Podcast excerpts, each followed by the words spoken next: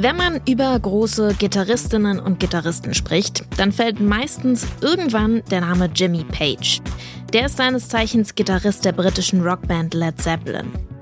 Auch wenn euch die vielleicht als Lieblingsband eures Vaters mittlerweile zu den Ohren raushängt, heute gibt's hier im Popfilter ganz gute Gründe, um nochmal auf die Band zu schauen. Erstens, Jimmy Page wird heute 80 Jahre alt. Und zweitens, ein bisschen Satanic Panic kommt nie aus der Mode. Warum? Das erfahrt ihr heute im Popfilter. Es ist Dienstag, der 9. Januar. Mein Name ist Jesse Hughes. Hi.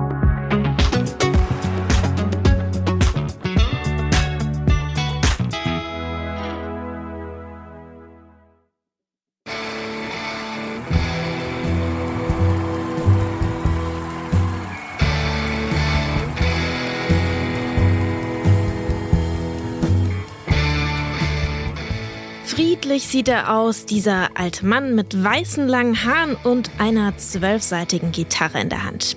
Jimmy Page, eine Ikone an der E-Gitarre, der spielt hier gerade eine Interpretation von Link Rays Song Rumble. Für den Gitarrenmaster Page ist der Roots-Rock-Musiker Ray ein echtes Gitarrenidol.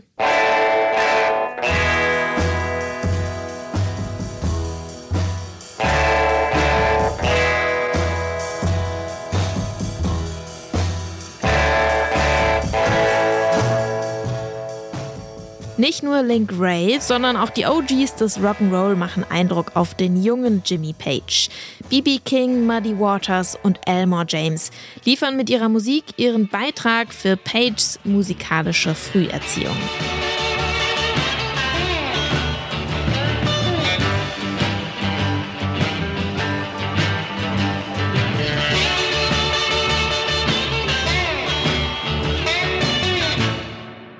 Jimmy Page fängt mit zwölf dann selbst an, Gitarre zu spielen und bringt sich das Instrument größtenteils selbst bei. Eine Karrieremöglichkeit sieht er darin aber erstmal nicht. Jimmy Page hat mit 13 Jahren ganz andere Pläne. Can you move on? What are you going to do when you leave school? Take up skiffle? No, I want to do uh, well, biological research. Biologe will er also werden. Das erzählt der kleine Jimmy Page hier 1957 in der BBC-Fernsehsendung All Your Own. Daraus wird bekanntlich nichts, gut für uns. In den 60ern verdient er sein Geld als Sessionmusiker, aber natürlich hat er auch eine eigene Band am Start, The Yardbirds.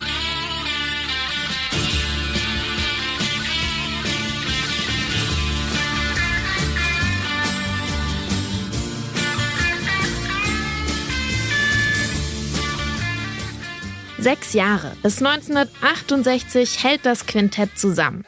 Dann ist Schluss, zumindest für diese Band.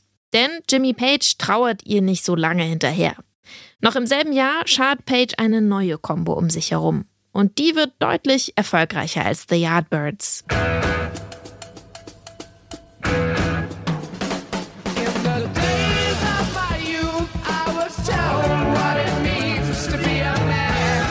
Über den Ikonenstatus von Led Zeppelin muss man nicht so viel diskutieren. Der ist unbestreitbar. Was aber auch heute noch krass ist, ist die Timeline zum Erfolg der Band.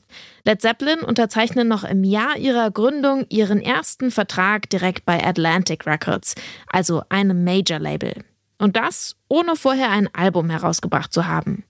Und der Vertrag kann sich sehen lassen. Led Zeppelin dürfen zum Beispiel selbst entscheiden, ob sie Singles rausbringen wollen, wie die Covers aussehen und wann sie ihre Alben veröffentlichen. 1969 erscheint dann auch das erste, nach 36 Stunden Aufnahme und Produktion. Und Led Zeppelin, die sind jetzt auf dem Weg, Megastars zu werden.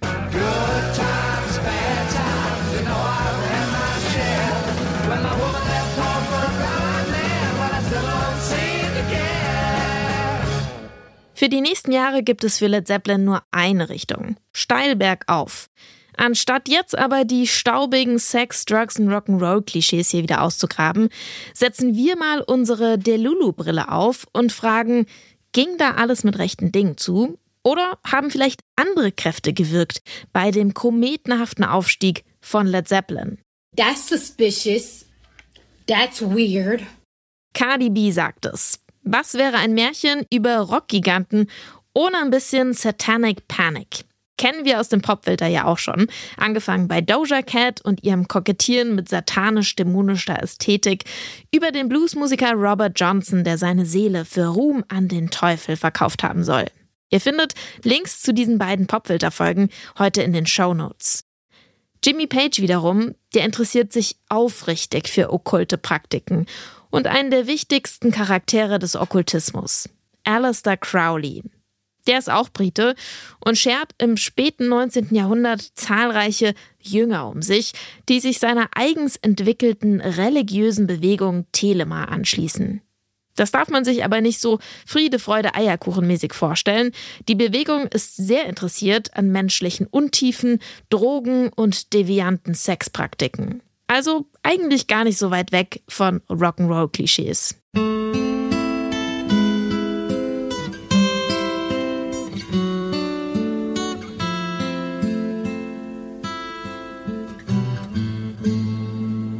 Stairway to Heaven wird gerne nachgesagt, satanische Verse zu enthalten. Vorausgesetzt, man spielt den Song rückwärts ab. Nachweisbar ist auf jeden Fall, dass Jimmy Page zeitweise den Okkultisten Alistair Crowley verehrt. Eine Zeit lang gehört ihm sogar das Boleskin House, ein Anwesen in den schottischen Highlands. Hier hat auch Crowley gelebt und gewirkt. Und das meint eben weniger Bibi Blocksberg, sondern eher Hollywood-reife Horrorszenarien à la The Conjuring. Vielleicht will sich Page damals Alistair Crowley nachfühlen und dort leben, wo auch dieser Exzentriker gelebt hat. Vielleicht will er aber auch nur abgeschieden und in Ruhe seine Songs schreiben. 1992 jedenfalls, da verkauft Jimmy Page das Bolskin Haus wieder. Warum? Bad Vibes, sagt Jimmy Page selbst.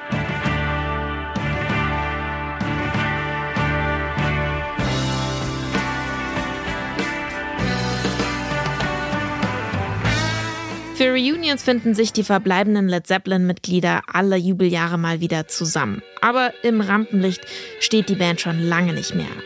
Muss sie aber auch nicht. Jimmy Page, der wird heute schon 80 Jahre alt. Wir hören heute nochmal Musik von Led Zeppelin, Traveling Riverside Blues.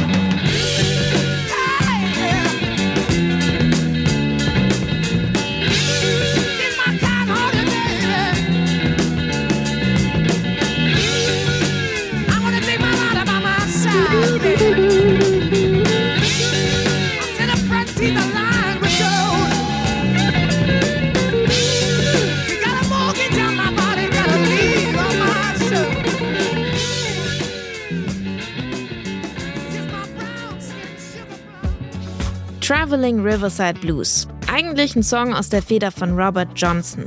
Hier aber unverkennbar interpretiert von Led Zeppelin. Der Gitarrist der britischen Rockband, Jimmy Page, der wird heute 80 Jahre alt. Das war der Popfilter für heute. Verantwortlich waren Sophie Warmbrunn, Benjamin Zerdani und ich, Jesse Hughes. Und ich sage ciao. Bis morgen.